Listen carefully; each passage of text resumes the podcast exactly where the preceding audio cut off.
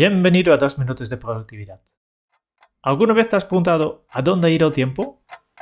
Parece que el tiempo pasa volando y no hay suficiente para hacer todo lo que te gustaría hacer.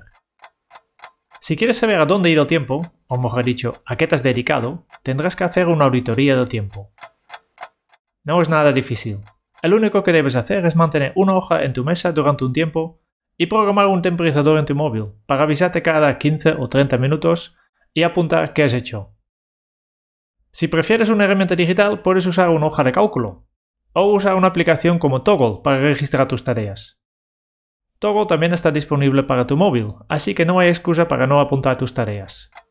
Claro, hay que acordarte de registrar tu uso de tiempo, lo que implica que recibirás muchas interrupciones. Si no quieres eso, puedes automatizarlo, por ejemplo con una aplicación como Rescue Time, que monitoriza el ordenador para registrar qué aplicaciones y qué páginas web tienes abierto durante los días. Obviamente, lo que realmente quieres saber no es cuánto tiempo has dedicado a escribir textos en Microsoft Word, sino cuánto tiempo has dedicado a cliente A y cuánto a tareas administrativas y cuánto a tareas personales. La única aplicación que puede hacer esta clasificación de forma automática, basándose en reglas simples, es Timing. Es la aplicación que uso. Para clasificar tus tareas simplemente puedes arrastrarlas a la categoría correcta y Timing aprende esta clasificación. Ahora, analice tus datos de al menos una semana y decide qué tendrás que cambiar para tener más tiempo para las cosas que realmente te gustaría hacer.